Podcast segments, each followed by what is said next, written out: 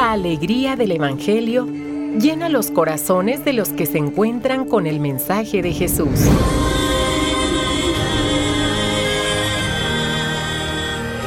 El Evangelio de hoy. El Evangelio de hoy. En voz de Monseñor Sigifredo Noriega Barceló. Escuchemos. Cuaresma 2024. 28 de febrero, miércoles de la segunda semana de Cuaresma. Los últimos tres años aquí terminaba el mes, pero recordemos que 2024, al igual que el año 2000, cada cuatro años se añade un día al mes. Es un año bisiesto. Vayamos a la palabra. Vengan, ataquemos al justo del libro del profeta Jeremías. Y respondemos del Salmo 30. Sálvame, Señor, por tu misericordia. Vayamos al Evangelio hoy según San Mateo. Estamos en el capítulo 20. En aquel tiempo, mientras iba de camino subiendo a Jerusalén, Jesús llamó aparte a los doce y les dijo, ya vamos subiendo a Jerusalén y el Hijo del Hombre va a ser entregado a los sumos sacerdotes y a los escribas, que lo condenarán a muerte y lo entregarán a los paganos, para que se burlen de él, lo azoten y lo crucifiquen. Pero al tercer día resucitará. Entonces se acercó a Jesús la madre de los hijos de Zebedeo junto con ellos y se postró para hacerle una petición. Él le preguntó, ¿qué deseas? Ella respondió, concédeme que estos dos hijos míos se sienten, uno a tu derecha y el otro a tu izquierda en tu reino. Pero Jesús replicó, no saben ustedes lo que piden. ¿Podrán beber el cáliz que yo he de beber? Ellos contestaron, sí podemos. Y él les dijo, beberán mi cáliz, pero eso de sentarse a mi derecha o a mi izquierda, no me toca a mí concederlo. Es para quien mi Padre lo tiene reservado. Al oír aquello, los otros diez discípulos se indignaron contra los dos hermanos. Pero Jesús los llamó y les dijo, ya saben que los jefes de los pueblos los tiranizan y que los grandes los oprimen que no sea así entre ustedes. El que quiera ser grande entre ustedes, que sea el que lo sirva. Y el que quiera ser primero, que sea su esclavo. Así como el Hijo del Hombre no ha venido a ser servido, sino a servir y a dar la vida por la redención de todos. Palabra del Señor. La palabra siempre ilumina, siempre nos dice algo. Siempre toca alguna cuerda, alguna cuerda de nuestra vida. Y hoy nos pone en guardia sobre pues, tentaciones que podemos tener, que nos pueden apartar de ese amor misericordioso de Dios. Vayamos a los textos de este día los adversarios de Jeremías en la primera lectura lo quieren eliminar, porque es un estorbo.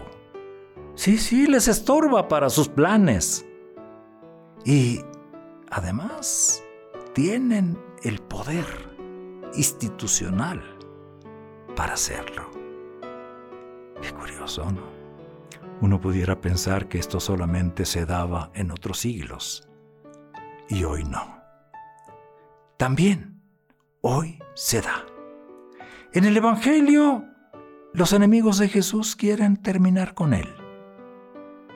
Mientras tanto, sus discípulos discuten por los puestos de honor y los puestos de poder. Qué difícil, ¿eh? La vida del creyente, del discípulo, del cristiano.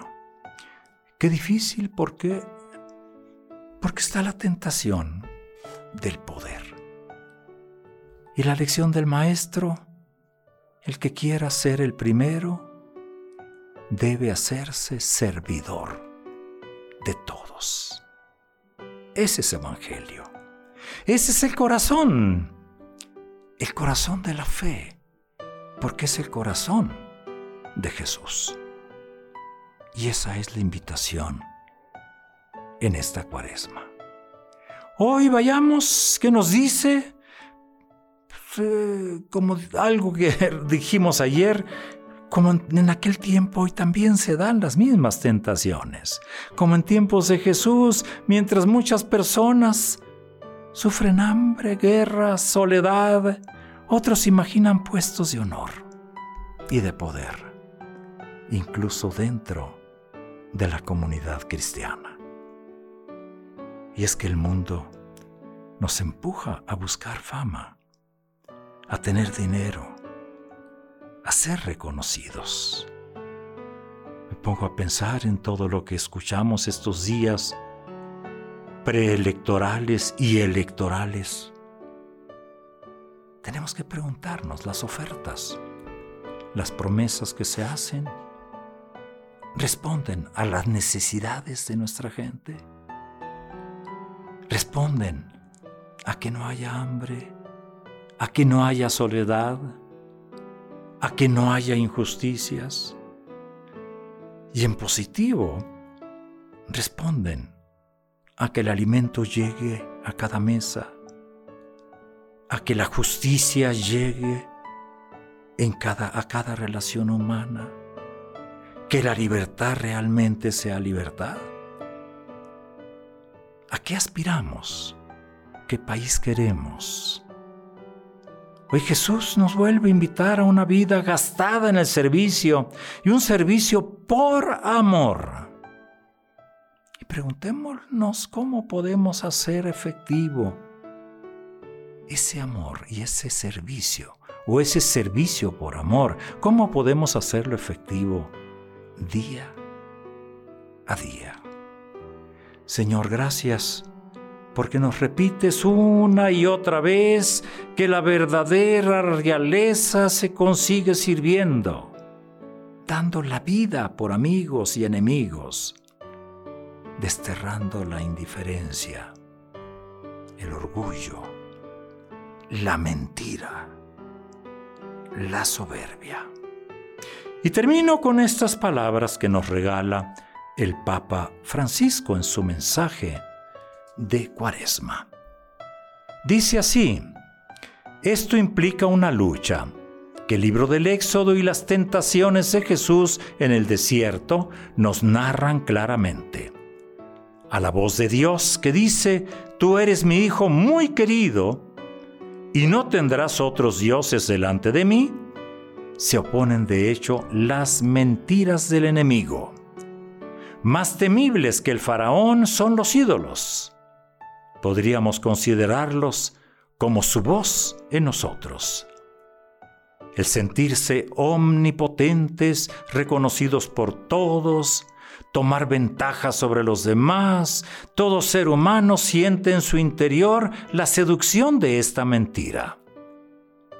Es un camino trillado por eso podemos apegarnos al dinero, a ciertos proyectos, ideas, objetivos, a nuestra posición, a una tradición e incluso a algunas personas.